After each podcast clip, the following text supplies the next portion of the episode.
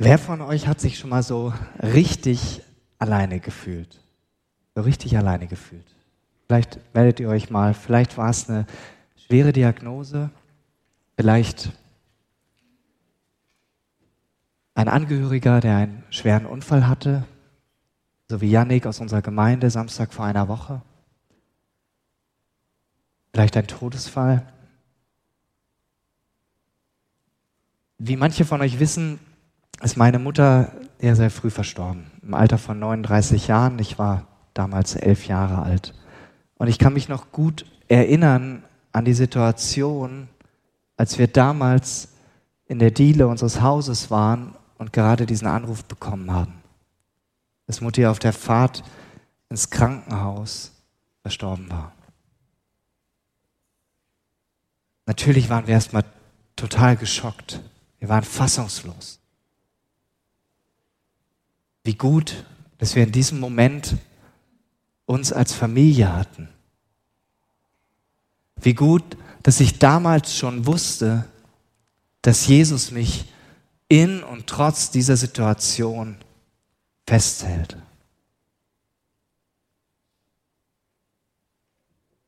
Danke, dass du heute Morgen hier bist und dass du bereit bist, Gottes Wort zu dir reden zu lassen. Kein Mensch kann auf Dauer alleine gut leben.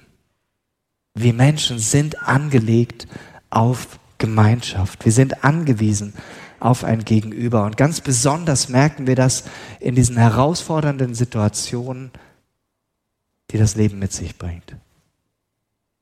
Und in dieser Predigt zeige ich dir, wieso du durch die Beziehung zu Jesus nie wieder alleine bist.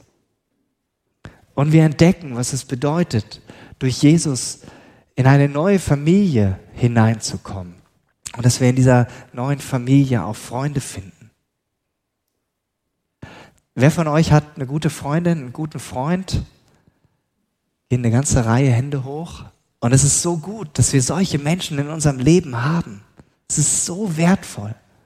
Aber es sind auch nicht alle Hände hochgegangen. Und ich denke, jeder sehnt sich nach einem vertrauten Menschen, mit dem er einfach unterwegs sein kann und durch das Leben hindurchgehen kann. Und du wirst durch diese Predigt mehr verstehen, wie Gottes Familie aussieht und wie du in dieser Familie neue Freunde findest. Mein großes Anliegen ist einfach, dass wir Gemeinde wirklich als Familie verstehen, als eine Familie, die Gott uns schenkt. Und dass wir dieses Geschenk, das Jesus uns macht, immer mehr entdecken. Wenn ich an Familie und Freunde denke, dann bin ich, ist erstmal so ein Gefühl der Dankbarkeit da. Weil es einfach richtig großartig ist. Es ist beides nicht selbstverständlich. Beides kommt letztlich aus Gottes Hand. So wie wir alles, was wir zum Leben haben, letztlich Gott zu verdanken haben. Wir können zwar die Rahmenbedingungen dafür schaffen, dass diese Dinge wachsen, die wir hier vorne sehen. Und es ist so wunderbar, dass wir an Erntedank das so vor Augen bekommen, womit Gott uns beschenkt. Und danke an alle, die das hier so schön dekoriert haben. Das ist richtig gut, was fürs Auge zu haben. Wir können die Rahmenbedingungen dafür mit verbessern, aber dass das so wächst, dass die Zucchini so lang wird und aussieht noch wie eine halbe Banane, das können wir nicht machen. Das kommt letztlich von Gott. Und genauso ist es auch mit den Beziehungen, die wir leben. Familie und Freunde können wir nicht selber machen. Das ist etwas, was Gott uns schenkt. Bei der Familie ist es ja so, ähm, wer von euch hat sich entschieden für seine Familie? Hat sie sich selber ausgesucht? nee, ich meine, äh, dass du die Eltern hattest, die du hattest, Wilhelm. genau, ich habe hier ein äh, Familienfoto von, von uns mitgebracht. Ähm, ein Teil meiner Familie, zumindest jetzt von der Seite äh, von Katrin mit ihren Geschwistern und deren Kindern. Ähm, keiner von uns hat sich das selber ausgesucht, in welche Familie wir hineingeboren wurden. Das hat sich Gott für uns ausgedacht. Und es ist, glaube ich, auch ganz gut so, dass wir uns das nicht selber aussuchen können. Es gibt die Zeiten, da ist es sehr schön, Familie zu haben, und es gibt die Zeiten, wo es manchmal ein bisschen anstrengend ist, oder? Gibt es jemanden, der sagt, es ist immer, wie man heutzutage sagt, ganz nice? Nee, ne? Also wir würden ja auch gar nicht merken, wie schön es ist, wenn es nicht auch diese schwierigen Momente gäbe, oder? Also wir sind dann schon manchmal richtig herausgefordert, Familie dann auch immer wieder neu wertzuschätzen und vor allem zu lernen, wie wir richtig gut miteinander umgehen können. Eine Frage an diejenigen, die selber noch Vater und Mutter haben, also jetzt schon, äh, vielleicht sind die schon ein bisschen älter oder noch nicht ganz so alt, aber wann hast du deinem Vater oder deiner Mutter das letzte Mal gesagt, danke, dass du da bist? Danke, dass du mich lieb hast. Danke, dass du dich immer wieder für mich einsetzt. Und genauso umgekehrt frage ich diejenigen von euch, die selber Vater und Mutter sind. Wann hast du das letzte Mal zu deinem Sohn oder zu deiner Tochter gesagt, ich freue mich, dass du da bist? Bin so stolz auf dich. Du bereicherst mein Leben. Danke, dass du mich immer wieder unterstützt. Jeder von uns hat so viel Grund, Danke zu sagen. Und manchmal müssen wir einfach nur genauer hinsehen, um das zu entdecken. Wenn wir in die Bibel schauen, dann finden wir das schon im, äh, in den zehn Geboten. Dieses kurze Gebot, Ehre Vater und Mutter. Und es bedeutet, dass wir bewusst darauf achten sollen, was wir durch sie geschenkt bekommen. Was bekommen wir da alles? Wir bekommen Fürsorge, Schutz, ein Zuhause, Liebe, Wärme, Geborgenheit. Und natürlich ist nicht alles immer nur positiv. Es gibt auch negative Erfahrungen mit Eltern. Und davon kann ich selber auch ein Lied singen. Aber es geht darum, dass die negativen Erfahrungen uns nicht den Blick versperren für all das Gute. Und wenn wir an anderer Stelle in der Bibel lesen, in Kolosser 3, 21, da steht, ihr Väter seid nicht ungerecht gegen eure Kinder, sonst verlieren sie ihren Mut. Dann heißt das für uns, die wir Eltern sind, dass wir uns immer wieder fragen müssen oder bewusst machen müssen, wir haben so viel Einfluss auf die Entwicklung unserer Kinder? Schimpfen wir nur, wenn wir sehen, dass mal wieder etwas nicht geklappt hat? Oder ermutigen wir sie, damit sie zu lebensfrohen, selbstbewussten Menschen heranwachsen? Klar, die auch Orientierung brauchen. Selbstverständlich. Familie bedeutet, an Freude und Leid des anderen teilzuhaben. Und gerade dann, wenn es schwierig wird, zueinander zu stehen. Der Unterschied zwischen Familie und Freunde ist ja der, dass man Freunde sich in der Regel aussuchen kann. Wir müssen ja nicht mit jedem befreundet sein. Das gilt ja auch für Gemeinde. Wäre auch ein bisschen schwierig, ja. Also, wenn ich mit jedem hier eng befreundet sein wollte, dann bräuchte ich nochmal so ein paar zusätzliche Tage in der Woche. Ja, das geht rein technisch gar nicht. Aber Freundschaft können wir auch nicht erzwingen. Freundschaften, die entstehen oft ganz nebenbei. Zum Beispiel, indem man gleiche Interessen hat und gemeinsam Zeit miteinander verbringt. Und Kinder spielen miteinander und dann merken die Eltern, hm, das passt, das harmoniert. Die sind auf der gleichen Wellenlänge und dann entstehen schon manchmal im jungen Alter Freundschaften. Wir erleben das als Familie gerade in Hörbach, wo wir ja seit drei Jahren wohnen, wie unsere Kinder da Freunde gefunden haben, mit denen sie total gerne spielen, die am Ort wohnen. Und es ist einfach richtig, richtig schön, das so mitzuerleben. Und ich finde, das ist nicht selbstverständlich. Es gibt aber auch Rahmenbedingungen, die äh, das Entstehen einer Freundschaft begünstigen, indem man zum Beispiel gemeinsame Erlebnisse hat Oder dass man merkt, hm, da stimmt die Chemie oder die Wellenlänge, wie wir das ausdrücken. Oder durch ein gemeinsames Hobby und ähnliche Interessen, die zwei Menschen zusammenbringen. Ich habe euch was mitgebracht. Ein Messer. Dieses Messer ist deshalb besonders, weil das habe ich von meinem besten Freund Jens geschenkt bekommen. Er hat mir das vor, vor vielen Jahren mal geschenkt. Und wir sind seit, boah, ich glaube, 24 Jahren oder so befreundet und er hat lange in Finnland gewohnt, er ist mit einer Finnin verheiratet und dadurch haben wir uns auch zwischendurch jahrelang nicht gesehen. Aber wir haben immer wieder Kontakt gehabt, ob telefonisch oder per E-Mail. Ähm, und diese Freundschaft besteht nach wie vor. Und wir sehen uns aktuell einmal im Jahr. Telefonieren zwischendurch mal, schreiben uns mal. Aber wir können immer wieder bei einer ganz intensiven Beziehung andocken. Und immer wenn ich, äh, wenn wir wandern sind oder so, kommt dieses Messer mit, war jetzt auch beim BU-Tag dabei. Und es erinnert mich an unsere Freundschaft. Und es ist so ein wertvolles Zeichen. Ähm und es ist einfach total schön.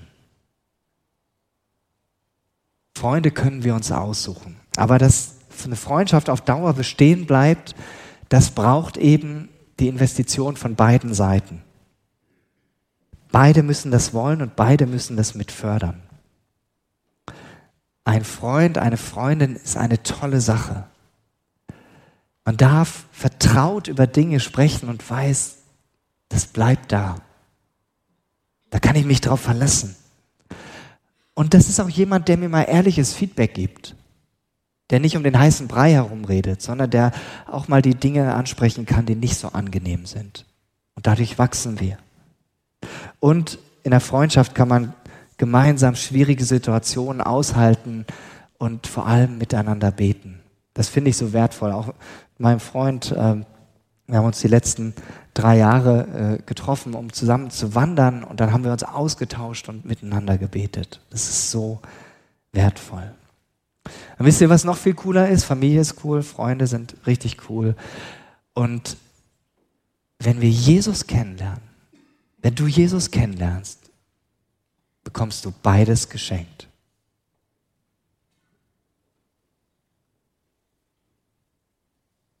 Wer Jesus kennenlernt, bekommt Familie geschenkt und Freunde geschenkt. Und dazu lese ich uns einen Abschnitt aus der Bibel. Und wir machen das heute mal so, ähm, wie das in anderen Glaubenstraditionen der Fall ist, dass zur Schriftlesung aufgestanden wird. Ich lese aus Gottes Wort und bitte euch dazu aufzustehen. Aus Lukas 5, die Verse 27 bis 32.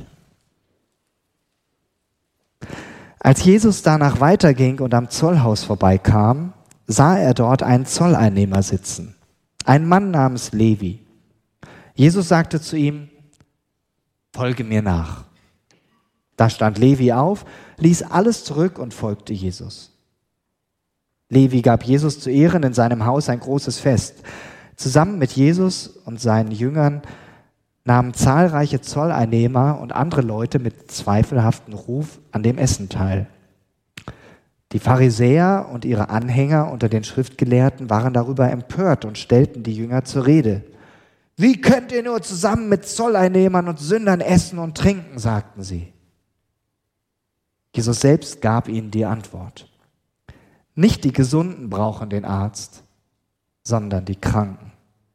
Ich bin nicht gekommen, um Gerechte zu rufen. Ich bin gekommen, um Sünder zur Umkehr zu rufen. Dürft euch wieder hinsetzen. Jesus ist dabei, seine Jünger zu berufen, diese Männer, die ihn drei Jahre lang begleitet haben. Und die haben alles von ihm gelernt und mitbekommen, was er so getan hat. Und hier fordert Jesus diesen Mann auf.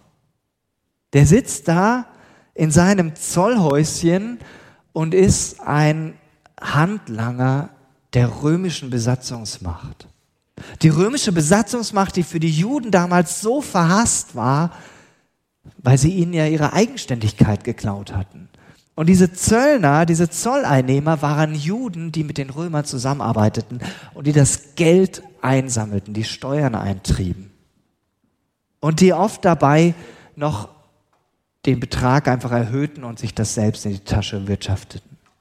Das heißt, diese Leute waren bei den Juden richtig verhasst. Und vielleicht kennst du diese Serie The Chosen, äh, wo ja das sehr anschaulich dargestellt wird, wie verhasst dieser Levi oder Matthäus, äh, wird er auch genannt, war. Ja, mit faulen Eiern beworfen und sowas.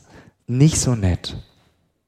Und dann fordert Jesus ihn auf, folge mir nach. Und der lässt alles liegen, stehen und liegen und geht Jesus hinterher und sagt, Jesus, hier, ich schmeiß eine große Party für dich. Ein großes Festessen und lädt seine Freunde dazu ein. Der hat keine Freunde mehr unter den normalen Juden, die wollen nichts mit ihm zu tun haben. Das heißt, er lädt seine anderen Zöllnerkollegen ein.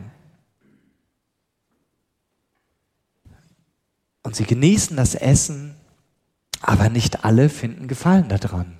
Es ist ja irgendwie öffentlich und dann bekommen das diese Schriftgelehrten und die Pharisäer mit. Und die sagen, das geht nicht. Jemand, der sagt, er kommt von Gott, der kann nicht mit solchem Gesinde Gemeinschaft haben. Der kann nicht mit denen Tischgemeinschaft haben. Tischgemeinschaft ist ja der Ausdruck von Vertrauen, von Nähe, von Zuwendung. Und die sagen, das passt nicht. Das geht nicht. Ja, und deshalb stellen sie die Jünger zur Rede und werfen ihnen vor, wie könnt ihr nur? Sie trauen sich ja nicht mal Jesus zu fragen. Aber nicht die Jünger antworten, sondern Jesus antwortet ihnen. Nicht die Gesunden brauchen den Arzt, sondern die Kranken. Ich bin nicht gekommen, um die Gerechten zu rufen, ich bin gekommen, um Sünder zur Umkehr zu rufen.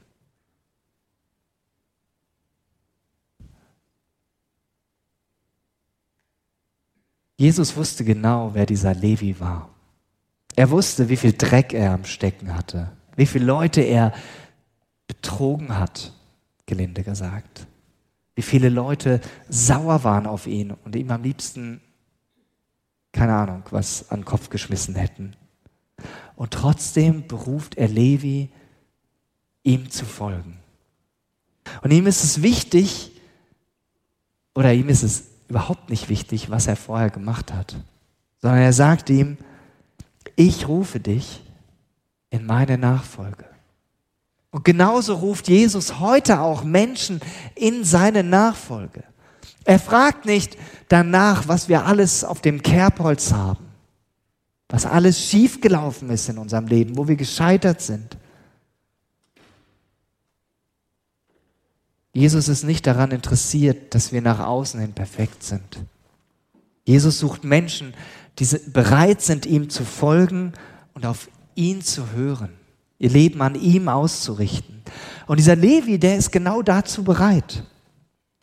Als Jesus Levi beruft, bietet er ihm seine Gemeinschaft an. Eine neue Gemeinschaft. Denn wer mit Jesus Gemeinschaft hat, hat Gemeinschaft mit Gott. Und das bedeutet, er wird aufgenommen in Gottes Familie. In Johannes 1, Vers 12 wird das so beschrieben. All jenen jedoch, die ihn, gemeint ist Jesus, aufnahmen und an seinen Namen glaubten, gab er das Recht, Kinder Gottes zu werden.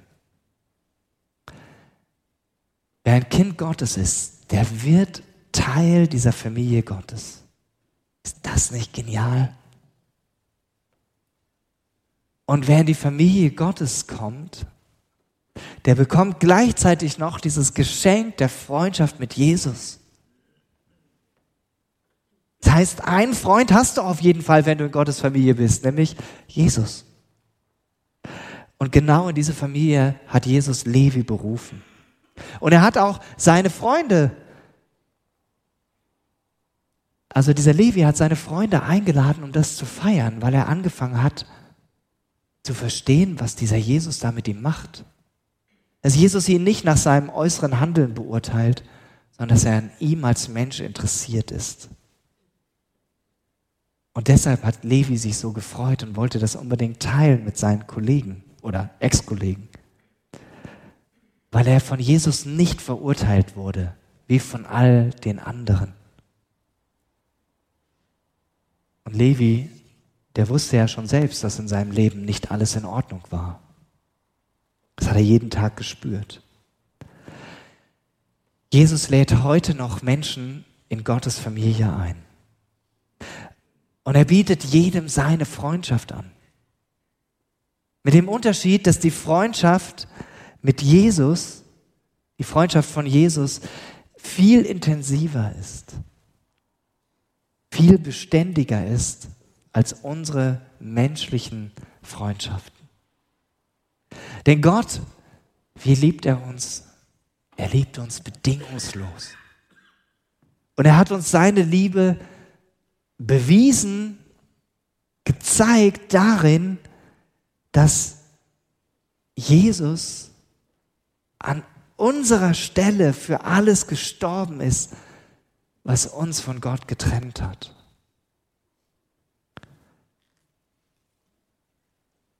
Er hat ein für alle Mal das überwunden, indem er am Kreuz für uns gestorben ist. wir werden da nachher im Abendmahl bewusst dran denken, was Jesus für uns getan hat.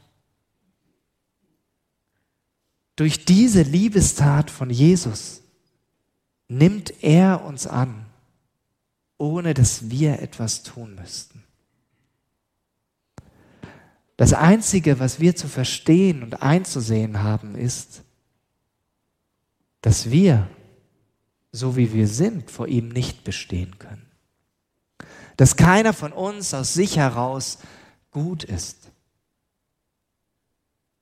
Und dass da viel in unserem Leben ist, was uns von Gott immer wieder abhalten will, wegziehen will. Dass wir ohne Jesus und Gott nicht gesund sind, sondern dass wir Jesus als Arzt brauchen.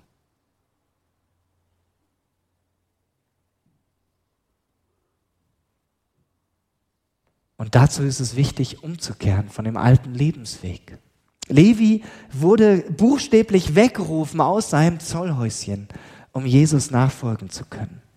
Und deshalb ist jeder von uns eingeladen, der diesen Schritt noch nicht getan hat, Jesu Hand zu ergreifen, die er uns ausstreckt und uns heute Morgen sagt, komm und folge mir nach.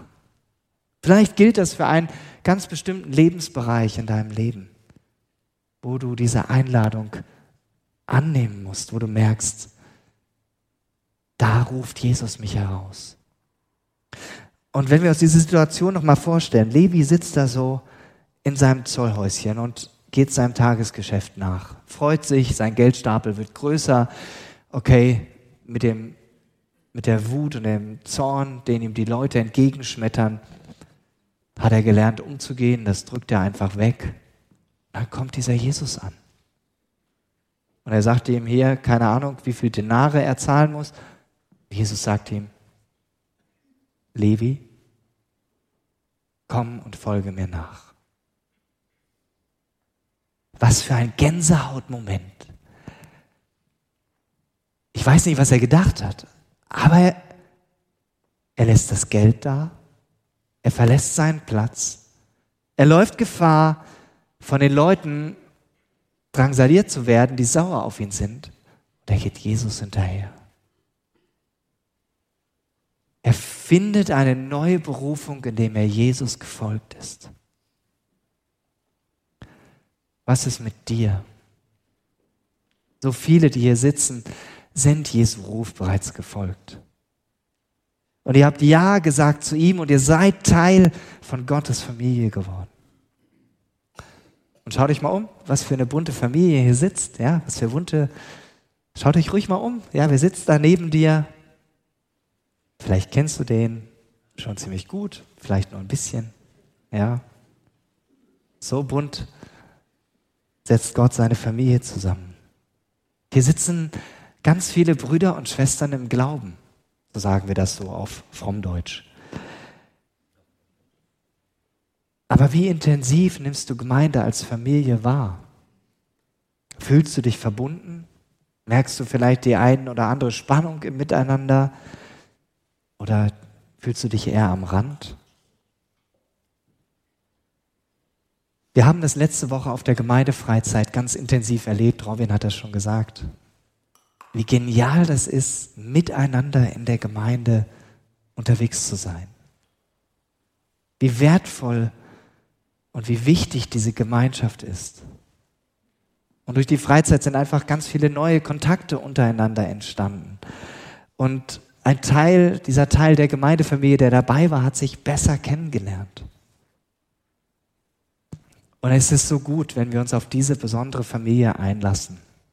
Die hat natürlich auch Macken, weil jeder von uns bringt seine Macken mit rein. Aber es gibt auch viele gute Orte in dieser Familie, wo man das intensiver leben kann. Wir haben ein paar Hauskreise, Gruppen, die sich alle zwei Wochen oder jede Woche treffen und miteinander unterwegs sind, über Gottes Wort ins Gespräch kommen, sich persönlich austauschen, miteinander beten, von Jesus lernen wollen. Vielleicht brauchst du so einen Ort, um andocken zu können. Oder die Semestergruppen, die auch wieder angelaufen sind und wo es auch noch Möglichkeiten gibt, dazuzukommen. Und einfach Gemeinschaft zu haben mit anderen und so diese Familie intensiv, intensiver zu erleben. Und vielleicht denkst du gerade im Nachgang zur Gemeindefreizeit, ja, das war so gut, ich möchte das gerne weiterführen. Ich möchte diese Gemeinschaft also schau dich gerne um auf der Gemeinde-Homepage, da findest du die Hauskreise, da findest du die Semestergruppen.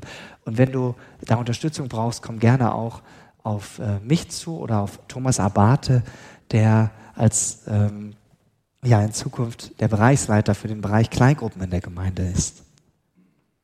Und auch im Rooted-Kurs erleben wir das gerade wieder, wie genial das ist, offen und ehrlich miteinander unterwegs zu sein unseren Glauben an Jesus zu teilen und zu intensivieren und da voneinander zu lernen.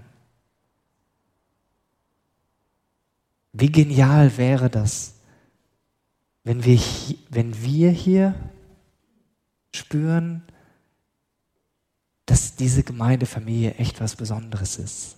Aber auch wenn Menschen, die hier reinschnuppern und hier hinkommen, merken, boah, hier ist was anders. Hier kann ich einfach so sein. Hier werde ich angenommen, wie ich bin und werde aufgenommen. Hier werde ich nicht nur eingeladen, Jesus zu folgen, sondern ich darf auch neue Brüder und Schwestern im Glauben finden und gemeinsam mit ihnen lernen, was das heißt, Jesus zu folgen. Ja, und manche davon werden auch zu richtig guten Freunden im Laufe der Zeit, mit denen man durch dick und dünn gehen kann, wie ich das mit meinem Freund Jens erlebe, seit über 20 Jahren.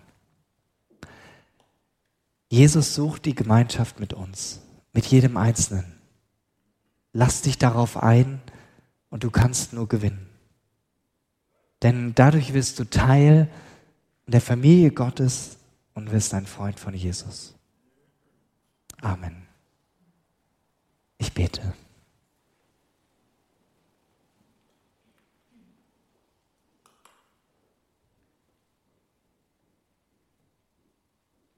Jesus, es ist so faszinierend, wie du Menschen herausgerufen hast aus ihrem alten Leben und ihnen eine neue Berufung gegeben hast, indem sie dir gefolgt sind. Und ich danke dir, dass wir das heute genauso noch erleben dürfen. Und ich danke, dass du alle Rahmenbedingungen dafür geschaffen hast, durch deinen Tod am Kreuz. Und dass wir das hier als Gemeinde leben und immer mehr entdecken dürfen. Was heißt, uns von dir prägen zu lassen, deine Familie zu sein und als deine Freunde in dieser Welt unterwegs zu sein. Ja, und ich bete für jeden, der gerade ein Fragezeichen in seinem Herzen hat, an dieser Stelle, dass du Klarheit schenkst und dass du jeden Einzelnen ganz konkret berufst in deine Nachfolge. Amen.